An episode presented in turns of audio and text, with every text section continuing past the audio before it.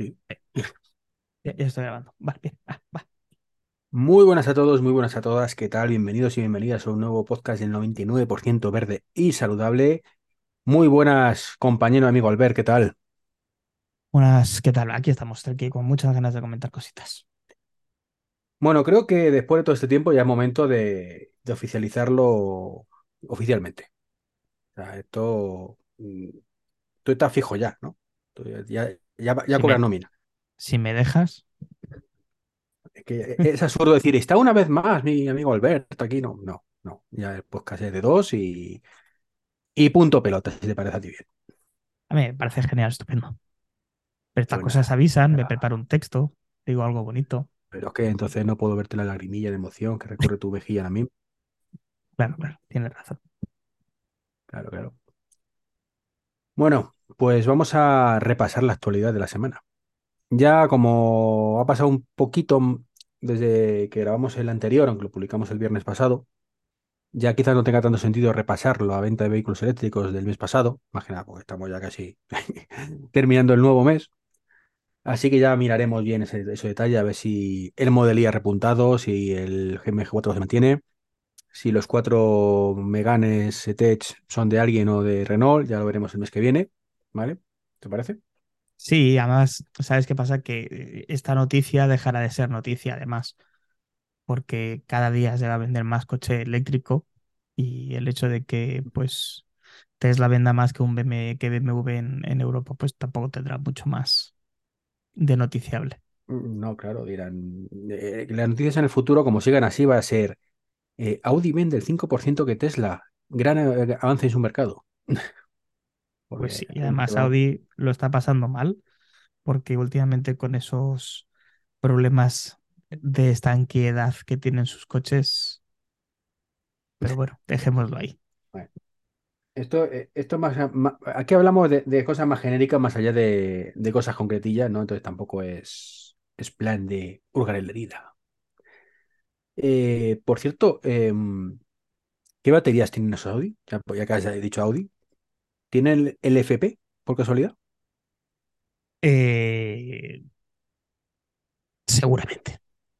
Lo decimos porque la noticia es que parece ser que, que al final el LFP de litio hierro fosfato, pues que por cierto es el que tiene mi coche, casualmente, o sorpresa, y no por elección, pues es las que están cortando lo calado. Al final se decían que bueno, que sí que eran más baratas, pero que claro, que la velocidad de carga, menor densidad energética, pero son las que están llevando aquí el gato al agua, ¿no?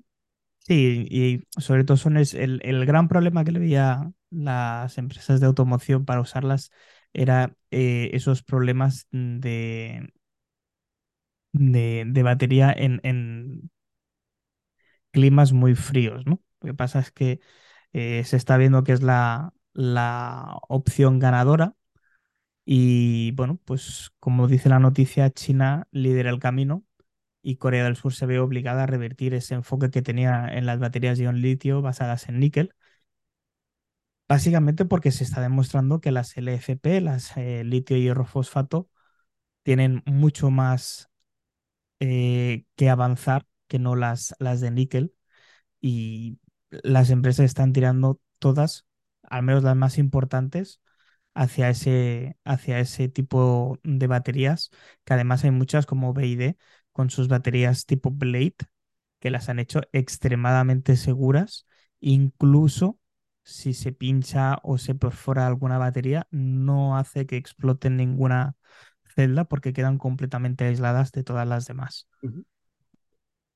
Fíjate que a mí, mm, siempre que me he encontrado con gente ahora mismo con, con vehículos eléctricos que tienen las de litio anteriores, de litio cambio, ¿de cuál has dicho? ¿De litio, perdona? ¿La tecnología?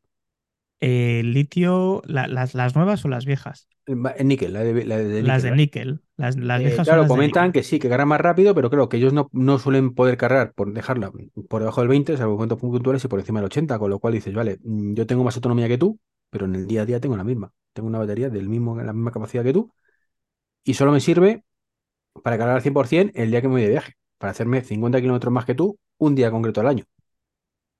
Entonces, bueno, Es cierto, es cierto, con lo cual además te entiendes, tú siempre al 100% y, y son muy cómodas, tío, la verdad es que muy cómodas y bueno, sí, que en, carre- en carretera pues vas a tardar un minuto y medio más en cargar lo mismo que, que el otro. Y estoy convencido que no van a ser las últimas, eh, el último tipo de batería de litio que vamos a ver en breve. Así que le queda mucho por delante para investigar y lo que hemos dicho en varios podcasts atrás, ¿no? Que eh, la tecnología de baterías ha cambiado mucho en 10 años y lo que va a cambiar en 10 más. Efectivamente. Y uno que seguramente saldrá con este tipo de batería es el Renault 5, el R5 eléctrico, que Renault pues ya presenta una, nueva una nueva versión, un prototipo. Es quizás un pelín, para mi gusto, menos feo que el anterior, aunque se basa mucho en, en la gama, en en el prototipo que se vio anteriormente en fotos y, y demás. Y bueno, pues parece ser que llegará al mercado el año que viene, 2024. Falta ver si es enero, junio o diciembre, el 31 de diciembre. Si fuera Apple, me apostaría más por el 31 de diciembre. En Renault no lo sé. Y parece veremos, ser que el precio va a estar entre 22 y 24 mil euros inicialmente. Eh, el precio me gusta, el precio me gusta. Sí, además esto es antes de, de posibles ayudas, ¿eh? Eh, bueno, es lo muy bien dices tú, el, Renault, el prototipo del R5, pues se ha vuelto a ver ahora en Roland Garros, una edición especial para Roland Garros, en bonito color blanco. Eh, tanto lo que es el R5 como el Alpine A290 Beta, que es otro prototipo de la marca francesa, en este, campo, en este caso un poquito más high-end, está todo basado en la plataforma CMF-BEV, podrían poner nombres más sencillos, pero este es el nombre que tiene y que es espera, una cosa interna, ¿no? También esa plataforma que sí, que los que somos un poquito frikis, pues lo miramos, pero realmente internamente, pues la que sea, a mí me da igual, ¿no? Como usuario sí, me debería dar igual. eh, efectivamente, esta es una plataforma que utiliza pues tanto Renault como Nissan y no sé, no recuerdo ahora el otro mm, fabricante. Eh, básicamente es un Clio más bonito, eh, entre un precio, como muy bien dices, de partida de entre 22 y 24 mil euros antes de ayudas, con baterías de 42 y 52 kilovatios hora.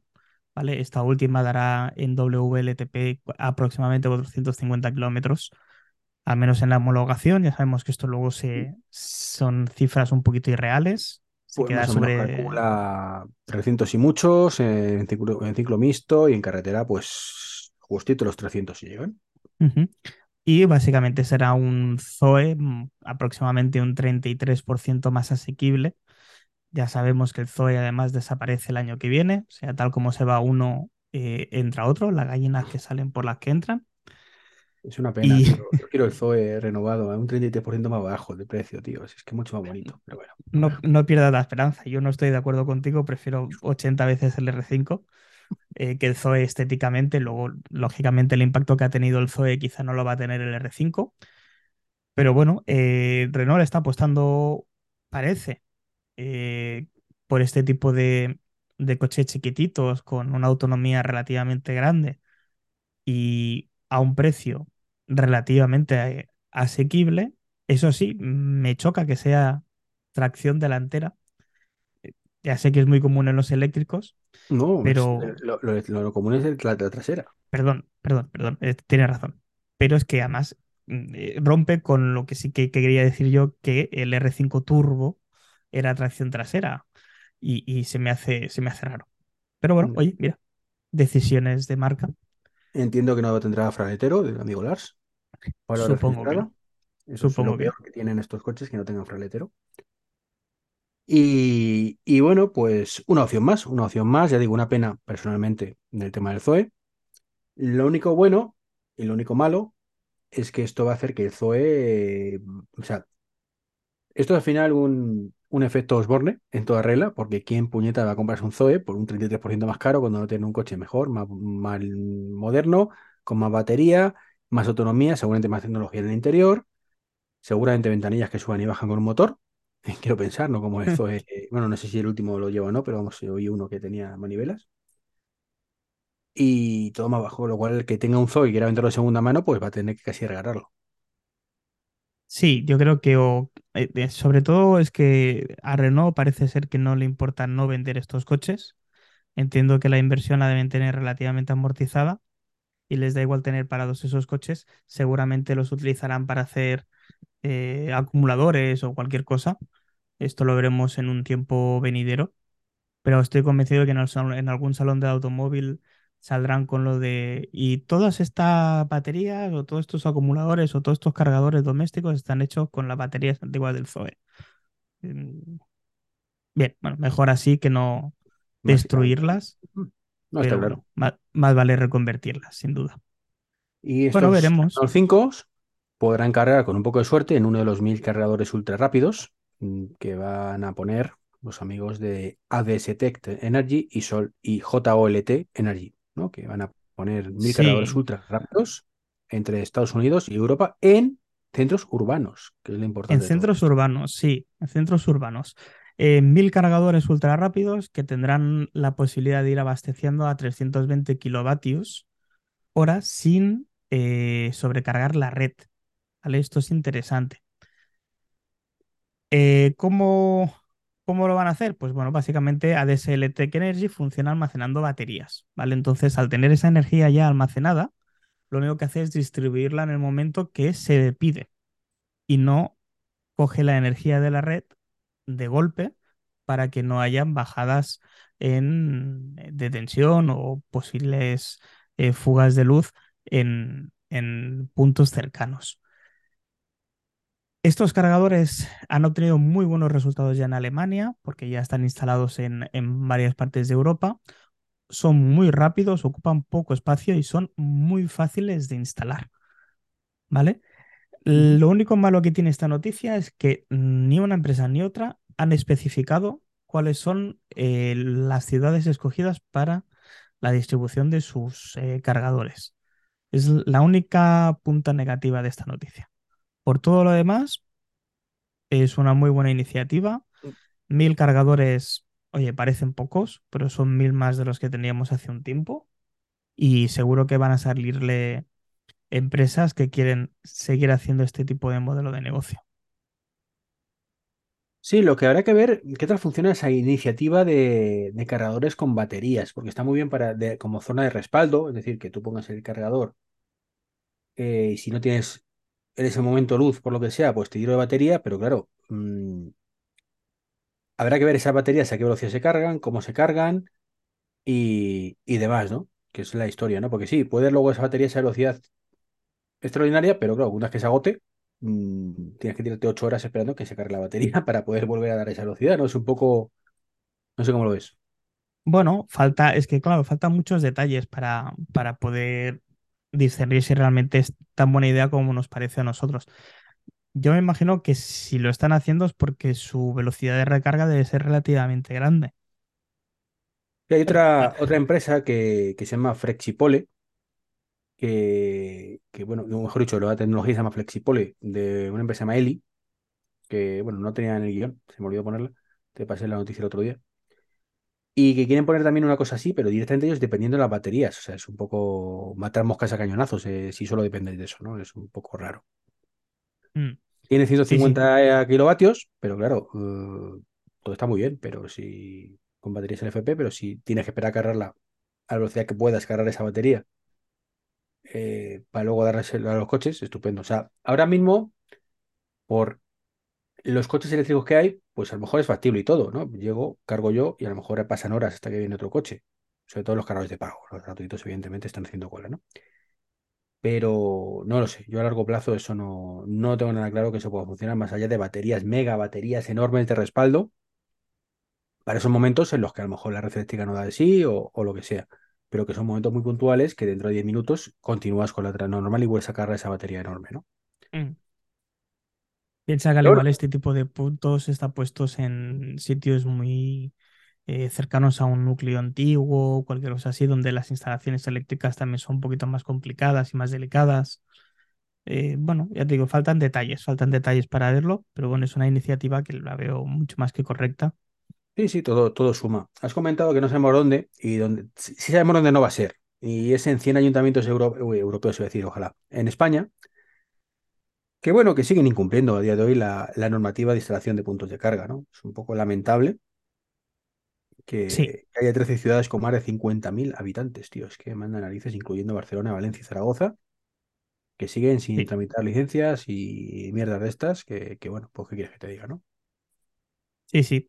Eh, un centenar de ayuntamientos en España están incumpliendo esta ley, bueno, este Real Decreto Ley, ¿vale? Que permite la instalación de puntos de carga para vehículos eléctricos sin necesidad de solicitar permisos. Básicamente lo que vas a hacer tú en tu garaje, ¿vale? Que es esa posibilidad de, de- de poner un enchufe tú propio, simplemente con, con, con eh, ¿cómo le llamáis vosotros? Eh, Esto tiene un nombre. Em, ¿Un wallbox te refieres o no, el, un, un Bah, bah, se me ha ido. Ahora, eh, es igual, da igual. eh, X. Comunicarlo la comunidad, El- lo tienes que comunicar y tienes que hacer un, Certificado luego. un que, certificado tiene de, que de buena. certificártelo un instalador. Que Exacto. lo haga o si lo haces tú, pues un instalador que venga, lo revise y te lo, te lo marque. Ahí está el tema. Bueno, eh, pues como decías, 13 ciudades de más de 50.000 habitantes, Barcelona, Valencia, Zaragoza, ciudades importantes, donde exigen la tramitación de una licencia de obras en lugar de aceptar la declaración responsable, que es lo que yo quería decir, perdóname ¿vale? Anulando así una de las ventajas de esta normativa que está bien planteada, pero claro, si luego no se puede llevar a cabo porque el ayuntamiento de turno dice que por ahí no, que por, por el otro lado, pues mal. De responsabilidad Eh, está haciendo cada vez más, afortunadamente, ¿no? Eh, de hecho, en piscinas, aunque no tenga nada que ver con esto, se utiliza mucho, al menos eh, por estos lares, Madrid, no sé si en Cataluña lo harán también, pero nosotros que queremos intentar por una de la comunidad no lo dijeron, que ahora mismo es por reclamación responsable. O sea, tú el, el ¿cómo se dice esto? El arquitecto que de alguna manera firma, dice, yo me fío de esto, creo que está bien, podéis abrir, y ya luego vendrá el ayuntamiento y se lo creerá o no y lo revisará, y en caso de que no lo cumpla, lo cerrará. Pero de momento está abierta, que es el gran problema, ¿no? De que había muchas cosas y que con cargadores pasa igual, muchísimos cargadores pendientes de haber, abrir, que alguien diga que está todo bien y, y que suele estar bien. Lo raro sería que no estuvieran, ¿no? claro, sí, sí. Bueno, pues de hecho la Asociación Empresarial para el Desarrollo e Impulso de la Movilidad Eléctrica ha presentado un expediente a la Comisión Nacional del Mercado de la Competencia para que tomen medidas al respecto ya que, pues, pues, lógicamente, esta situación está obstaculizando el despliegue de la infraestructura de carga y aumenta la brecha eh, entre España y otros países de la Unión Europea en términos de movilidad eure- eléctrica, que es con lo bien que íbamos, básicamente, lo bien que íbamos, que hemos acá en la cabecera, en la cabeza, ¿no? De, claro, íbamos, íbamos bien, eh, pues imagínate, ya con esto pues se pone peor. Eh, Cataluña y la comunidad y, y Aragón son las comunidades autónomas más afectadas por este tipo de mala praxis de los ayuntamientos. Y bueno, esperemos que tome nota la CNMC y que, y que se ponga manos a la obra y bien sea multando a estos ayuntamientos por mala praxis y dejando por fin eh, instalar estos cargadores sin necesidad de, de pedir un, permiso de obra. Estos ayuntamientos que, bueno, tienen poco, pocas miras de cara al futuro y, o al presente, porque eh, está claro que esto cada vez da más, cada vez más coches eléctricos, más cargadores y, y lo más importante, todo con energías renovables. Es lo que hay que tender. Energías verdes y renovables. Y en España hemos tenido un hito, es un pequeño hito, tampoco vamos a, a pegarnos aquí de, saltos y, tal, que es que eh, hemos tenido el otro día, durante ocho horas, desde las diez y cuarto de la mañana hasta las seis y veinte más o menos de la tarde, pues entre paneles solares y parques eólicos, pues hemos generado el 100% de la energía del país. Eh, 100% de energías renovables, básicamente. Hay que coger esta noticia con pinzas porque no significa que no se haya generado seguramente otro tipo de energías. Simplemente que con, pues que bueno, España vende energía, revende energía a otros, otros países también. Y eh, lo que entiendo que significa esta noticia es que la demanda energética del país, ¿vale? Que ha sido más o menos de 26.506 kilovatios por hora, megavatios por hora, mejor dicho, eh, ha sido, se ha generado un equivalente en energías renovables. Yo al menos lo entiendo, lo, interpreto la noticia así, entre otras cosas, porque una central nuclear, por mucho que nos gustaría eliminarla del mapa, es un mal necesario de hoy y no se pueden parar, que es uno de los grandes problemas que tienen las centrales nucleares. ¿no? Y ah, le di al, al off y se apaga. No, siguen generando energía, ¿no? De hecho, este hito se produjo mm, durante una parada no programada de una central nuclear. ¿Vale? Sumándose así a las paradas de otros reactores nu- nucleares que sí estaban en proceso de recarga y que por lo tanto estaba contemplado. Eh, hoy es noticia, esto tiene que dejar de ser noticia. España tiene el poder mm, para poder hacer esto y más, no durante ocho horas de un solo día, sino al menos conseguir ocho horas de 100% de energía renovable producida por parques solares, eólicos y el día de mañana mayores ma- otras tecnologías para poder suministrar 100% energía limpia a nuestros hogares. Como muy bien decías, la nuclear a día de hoy es un mal que tenemos que llevar sobre todo a nivel empresarial, para ciertos eh, parques de megaquímicas y megas historias que necesitan muchísima cantidad de energía y que no puede faltar por una cuestión de eh, peligrosidad, pues eh, es un mal necesario, pero tiene que cambiar y tiene que dejar de ser noticia. Ya lo dijimos el otro día, nuestro Soñando con el futuro, ¿no? Que esto iba a más cada vez más y mira, nos hemos Pues sí, equivocado por poco, ¿eh? poquito, do- ya dos semanas no llega. Sí, sí, Eh, a ver, la realidad de lo que estás diciendo, o sea, todavía es, es triste que sea noticia, mm, cuando realmente sería ser la, tónica general desde hace años, ¿no? Pero bueno, vamos con mucho retraso. Y no que olvidar el día tiene 24 horas. Entonces los más agoreros te dirán que, bueno, que está muy bien 8, pero que todavía tienes unas cuantas horas que no ha sido así, ¿no? Pues poco a poco, pero, pero no hay que olvidar también que por la noche los sin generar energía, que está muy bien que diga la gente, no, es que las placas solares solo desde las 10 de la mañana o de las 9 de la mañana empiezan a generar hasta las 7 de la tarde en verano y pues, en invierno y te cuento, ¿no? Sí, pero mm, los molinos siguen generando. De noche, por la tarde, por el día, cualquier hora hay viento en algunas zonas, que por eso se ponen zonas con mucho viento. Y luego, bueno, pues hay otras muchas formas de hacerlo. Bueno, muchas, tampoco tantas, pero bueno, más vari- va- variantes, como por supuesto, pues utilizar los embalses para generar energía, ¿no? pues sí. La verdad es que sí, como, como dice la noticia, no digas embalse mm. Bueno, básicamente, pues eh, lo que se busca en España es lo que ya se consigue en países como Uruguay, Costa Rica, Noruega o Islandia, donde aprovechan en gran medida la energía hidroeléctrica. España ahora mismo, lógicamente, carece de ello. Estamos con un, un nivel de embalses a nivel español cercano al 50%. Eso es muy poca agua para la época en la que nos encontramos, pero aún así, ¿vale? Existen tecnologías que nos permitirían ir creando energía a través de ese agua embalsada, ¿vale? La opción eh, se llama bombeo. No sé si conoces esta medida, Sí, creo recordar que el amigo Antonio Recio la comentó cuando estuvo en el podcast. Creo, creo, que- creo que fue ahí, ¿no? Básicamente, mm, aprovechas eh, los momentos donde, por ejemplo, la energía solar está a tope para, con unas bombas de bombeo, nunca mejor dicho, subir el agua hacia arriba, hacia un envase en la zona de arriba. Eh, evidentemente eso tiene un consumo energético brutal, pero en ese momento está generando el sol, con lo cual es gratis, entre comillas. Y luego cuando necesitas esa energía, que el sol ya no está la energía, sueltas el agua. Entonces ese, ese agua al caer eh, genera energía hidroeléctrica, y nunca mejor dicho, eh, que de otra manera pues tendrías que utilizar pues, una central nuclear, carbón, gas, etcétera, etcétera. Y también de forma Efectivamente. limpia, evidentemente, porque el agua no contamina. Sí, y además es prácticamente en este caso ilimitado, en el sentido de que juega siempre con el mismo volumen de agua. Mm, Entonces, simplemente lo que haces es trasladar el agua del embalse A a un punto muy cercano, que sería el embalse B, y como muy bien dices, con la energía solar producirías la energía necesaria para bombear el, el agua de vuelta hacia el embalse número A y volver a utilizar ese mismo agua para producir más energía. Eh, Pérdida mínima, evidentemente, porque se evapora parte del agua en el, en el, proceso, pero en el de caída sobre todo, no en el de subida. Pero, pero forma natural también se evapora, o sea, no, no estamos ahí.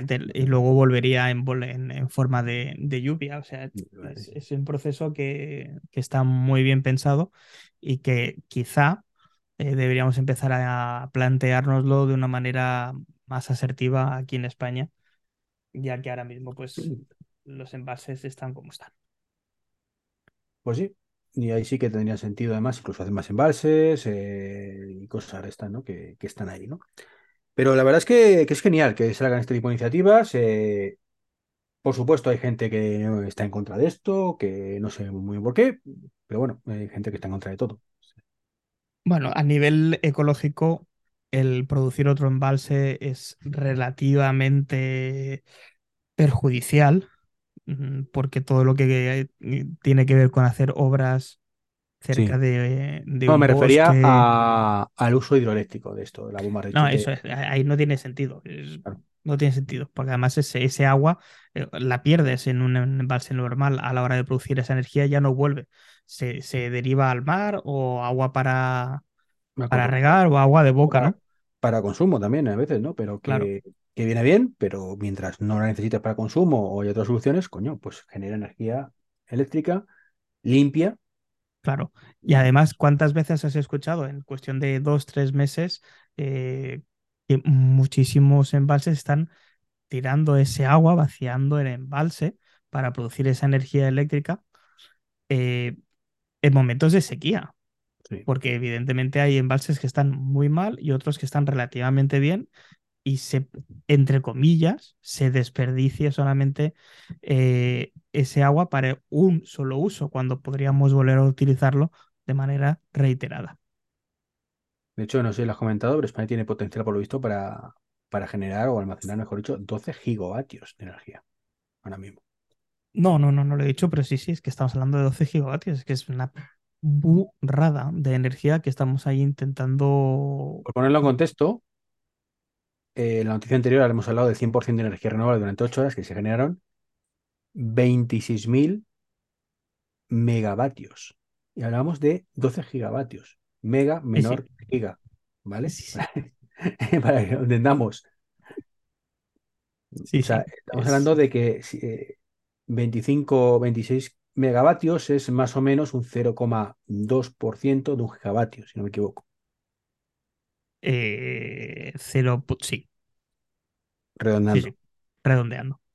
Pon un Eh, un cero punto tres para redondear y ya. venga, vamos hacia arriba, venga, un 0,3, efectivamente. Pues tenemos, estamos hablando de que eh, son 12, 12 veces un gigavatio, que a su vez esto es un 0,3. O sea que es- es- es brutal, es brutal. matemática básica, ¿no? Con, solo con eso podemos cubrir seguramente y sin, sin seguro, vamos, sin, sin seguramente, 100% seguro, eh, el resto de días, de horas, mejor dicho, de, de esas, ¿vale? 16 horas restantes, perdón, 16 no, 14 horas que faltan del resto del día, no, 14 no, 16, lo he dicho bien, me estoy yo liando yo solo.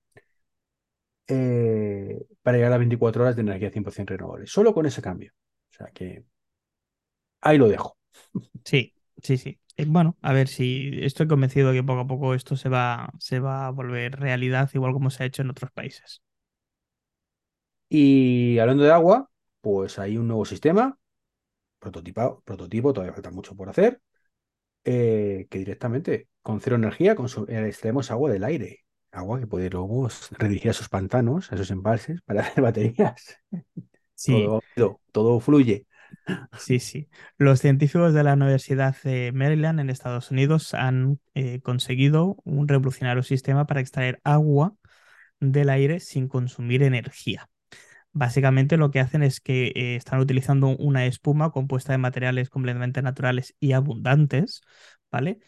Y ese equipo ha, logrado captar hasta el 670% del peso de esa espuma en agua atmosférica y liberar el 95% de agua potable mediante la exposición a la luz solar. Es decir, ni se necesita energía para que esa esponja eh, consiga captar el agua que hay en el ambiente, ni se necesita energía para que luego se libere el 95% de ese agua de la propia esponja.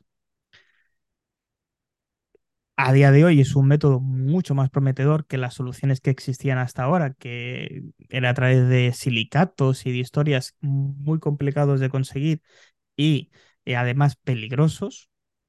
Esto es totalmente natural y existe en la naturaleza de manera abundante. El material desarrollado tiene un nombre buenísimo, ¿vale? Que se llama lici.cgnfc. Muy claro, Esponja para los muy claro. amigos, Esponja. ¿vale? Me parece correcto. Que es básicamente un Sistema de, eh, han inventado, han reinventado la esponja.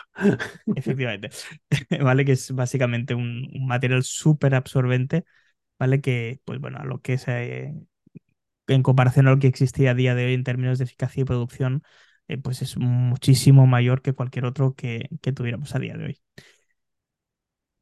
Veremos a ver cómo evoluciona este material, ¿vale? Porque además se puede utilizar en prácticamente todas las partes del mundo. Porque en todas las partes del mundo hay aire y todas las partes del mundo tienen aire con una cantidad en mayor o menor medida de humedad. eh, el mundo ya no solo es el planeta Tierra, tenemos la Luna, tenemos Marte como potencial sitio para vivir. Dejémoslo en los que viven en la Tierra. Podemos utilizar esto. efectivamente.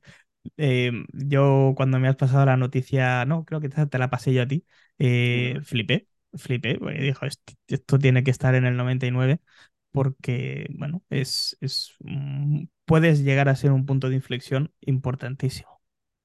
Pero es que además lo que te digo, es una pieza más del puzzle este que estamos creando entre todos y que encaja a la perfección. O sea, mm, de hecho, bueno, pues el guion lo hemos eh, improvisado un poco, pero he visto cómo, lo- cómo se ha ido hilando y nunca mejor dicho. O sea, estábamos hablando de España, el tema de agua, y mira, mm, es que además no, no habría a lo mejor que ni, ni, ni crear embalses. O sea, podéis rellenar eh, en cierta manera microembalses de este tipo de, de, de cosa, ¿no? Lo, del agua Sí, del sí, ambiente. O sea, no hace falta cargarte un medio, bueno, no te lo cargas tampoco, ¿no? Pero bueno, digamos, perjudicar un medio natural, que es cierto que eso tiene luego sus efectos. Eh, Hay animalitos que dependen de ese agua y se la quitas y bueno, pues si podemos evitarlo mejor, ¿no?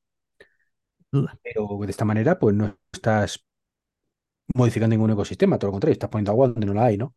No, Entonces, bueno, pues, incluso, imagínate, poder utilizar este tipo de sistemas en el desierto eh, y extraer tu propia agua del ambiente, que lógicamente sí, tardarás más porque el nivel de humedad que hay en un desierto es mucho menor que el que hay en una costa o en un Pirineo, pero lógicamente también hay agua y ese agua te puede, te puede ayudar a tener pues más cantidad de zona de regadío para poder plantar eh, comida en sitios donde antes era literalmente imposible hacerlo. Pues sí, como, como hicimos en el podcast anterior, el futuro tiene pinta de ser maravilloso y vamos a poder verlo demás, o sea que esperemos que podamos verlo, con lo cual es, es genial, ¿no? Eh, lo que no es tan genial quizás, y ahora según veamos la noticia veremos, es lo que nuestro vecino Francia quiere hacer, ¿no? Es el amigo Macron, que, hombre, que no me gusta la de política, ya sabes, pero más listo que otros presidentes tiene pinta también, es cierto, pero aún así hay cosas que no me gustan.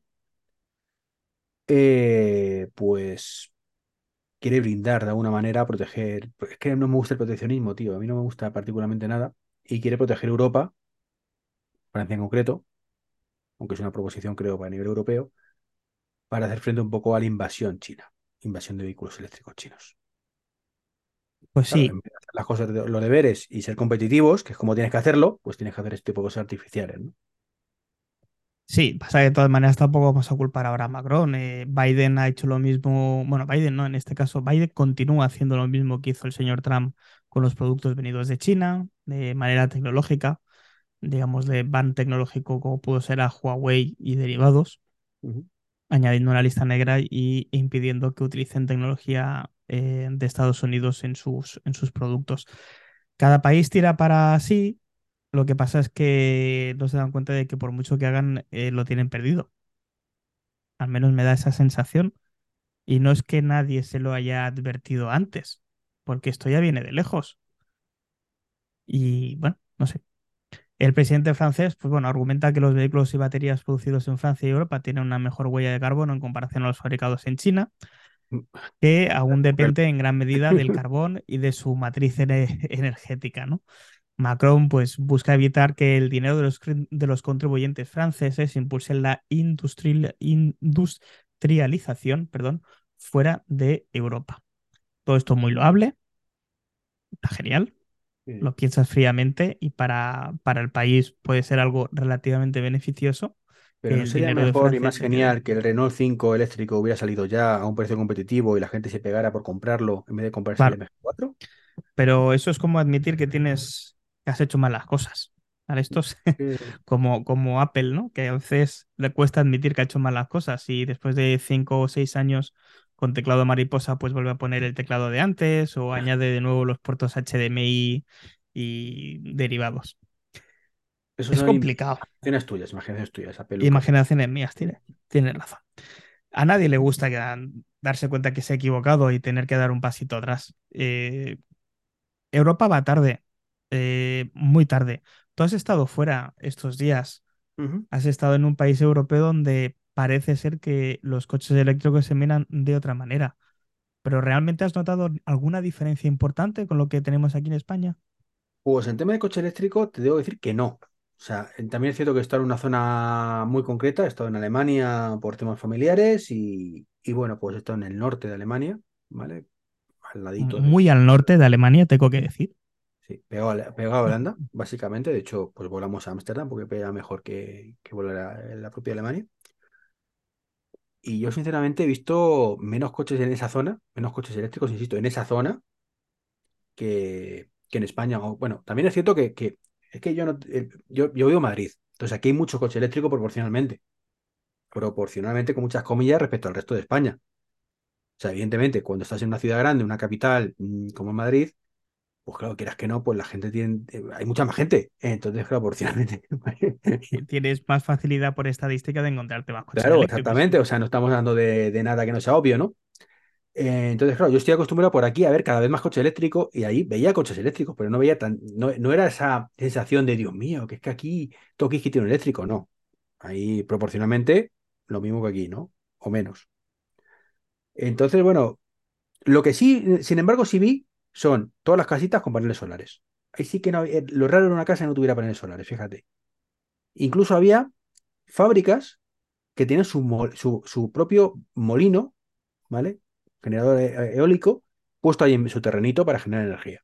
Que esto aquí en España yo lo he visto menos, he visto, como imagino creo que tú, mogollón de, de, de zonas que con un montón de, de molinos, pero no en una fábrica que tenga su propio molino, ¿no? Entonces lo has visto tú. Sí, Es, es curioso, no, no, es curioso.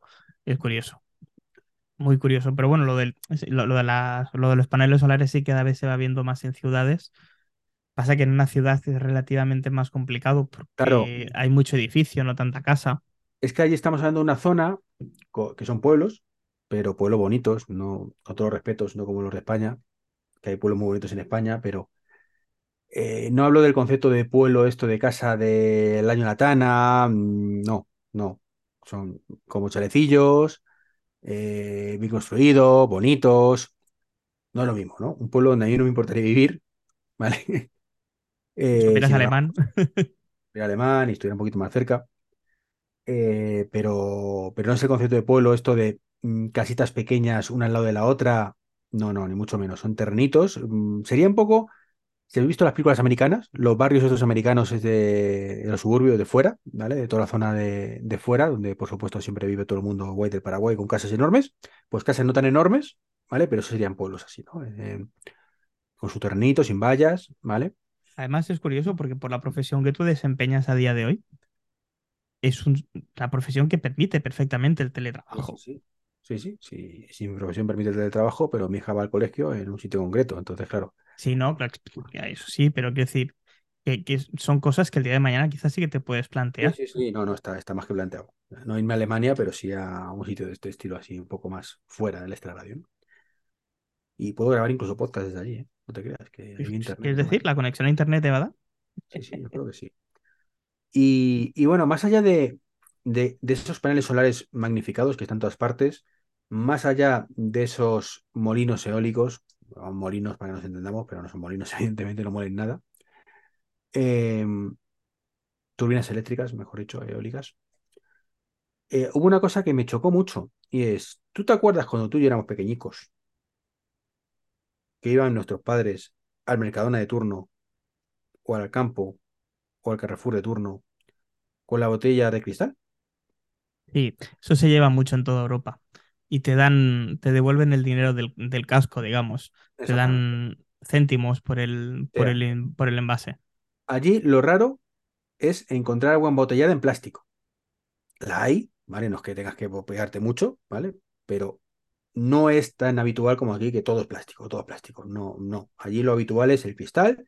De hecho, te venden, la- eh, como, como aquí anteriormente las cajas de cerveza, ahora estas de, de, de los bares, ¿vale?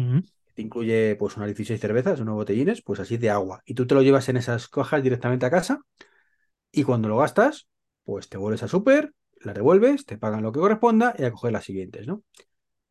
Es una manera, eh, desde un punto de vista que nos puede parecer como muy antigua, ¿no? Eso de volver al pasado, pero es una manera muy eficiente de reciclar, porque no hay que reciclar, hay que reutilizar. ¿Qué mejor que hacer que no tener que reciclar algo sino reutilizarlo? Entonces, Sí, sí, sí, es, es una cosa que se perdió con el tiempo. Desconozco cuándo fue, porque es lo que tú dices, me pilla unos cuantos días ahora desde, desde eso. Eh, tenemos cierta edad ya, pero porque en España somos muy modernos, tío, eso era como, ay, Dios mío, ay, esto de reutilizar el cristal, qué asco, ¿no? Entonces, pero yo espero que alguna, que, que vuelva esta norma, igual como ha vuelto en, en, en- o quizá no ha marchado nunca, ¿eh? en estos países como Alemania, Holanda, eh, Estados Unidos Seguro que la gente recuerda ver pelis donde los vagabundos cogen las latas y tienen carros llenos de latas porque luego van a ir al supermercado de turno y van a poder sacar unos céntimos para poder comer ese día. Esto sale en casi todas las películas. Eh, el, el punto no está en que el vagabundo pueda comer, que también estaría bien, ¿eh?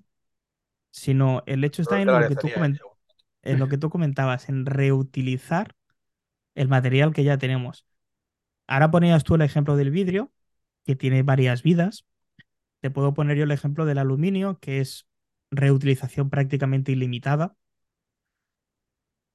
Hay materiales en la naturaleza que tienen muchísimos más usos que un solo, que una sola vez.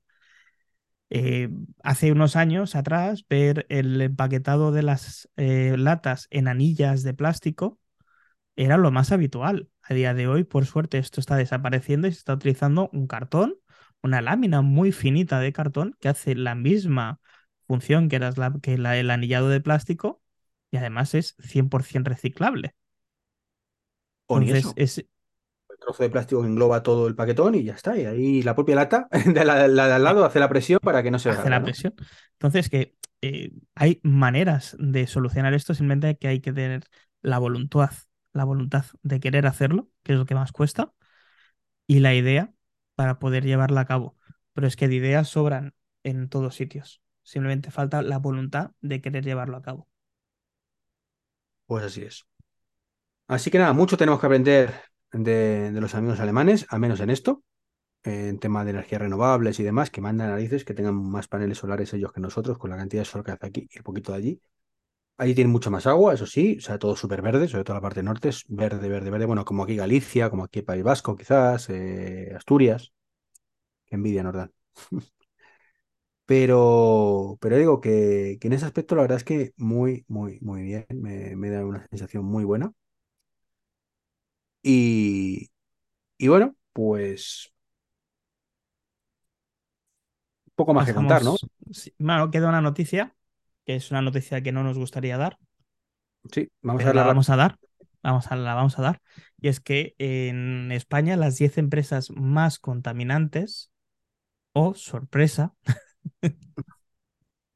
eh, estaríamos hablando de, por ejemplo, Repsol, Endesa, EDP, eh, Naturgy, eh, Arcelor, ArcelorMittal, Espera, de momento la- las cuatro primeras son unas que presumen de puntos de carga eléctrico y energía solar y todo esto, ¿no? Y son las, las más contaminantes.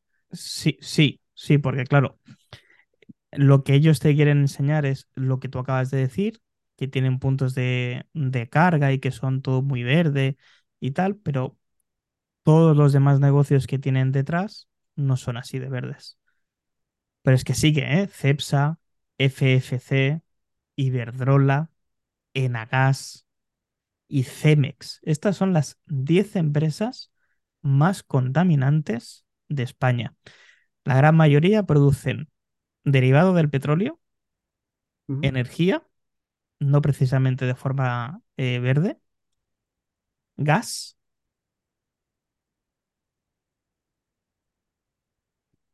o sea, para flipar. Estas Mm, empresas son responsables, Iván, del 60,5%, repito, más del 60% de las emisiones del mercado de carbono y el 20,5% de las emisiones totales de España. Madre mía. Y ya no entro a detallarte más, pero es que es para flipar, es para flipar. No, no, está. Dejamos fuera de este comentario simplemente a las empresas de, mm, a las aerolíneas, pero que han eh, supuesto un aumento del 108% de las emisiones de gases de efecto invernadero en 2022 respecto al 2021. Está bien, O sea, nos lo tenemos que hacer mirar. O sea, evidentemente hay veces que no te cabe otra que coger un tren, o sea, que coger un, un avión o coger un coche térmico, por el motivo que sea.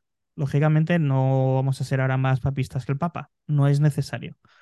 Pero habiendo como hay soluciones a esto, las empresas tienen que empezar a tomar medidas drásticas porque de nada sirve que tú recicles en casa, que consumas menos agua, que apagues el grifo cuando te vas a cepillar los dientes, que recuperes el agua de la ducha mientras se está calentando para utilizarla en la cisterna de tu baño y, eh, así ahorrar unos cuantos litros de agua a la semana.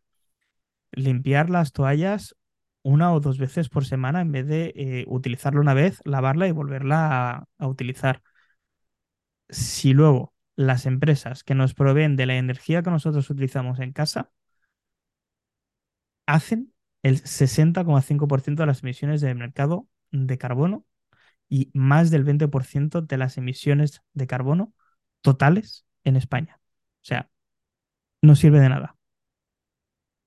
Porque, como dices tú, que te gusta mucho esta frase, es matar moscas a cañonazos. Pues sí, efectivamente. Pues una lástima que ya me va a quedar esta noticia.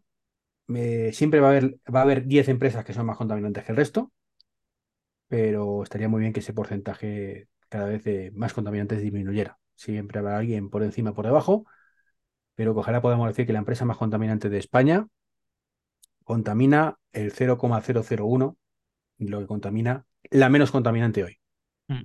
Además, es curioso, ¿eh? porque mientras España aumenta sus emisiones un 9% en Europa, bajan un 7% las suyas. O sea, no es que solamente vayamos mal, es que vamos en retroceso. Eso es un más 15, porque si Europa hace menos 7% que el año anterior y España hace un más 9 que el año anterior, eso es un más 15. Madre mía. Es, es terrible.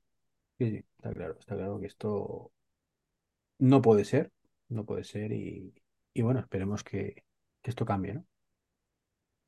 Cambie con el Y tiempo cambiará. y cambiar, efectivamente, como bien dices.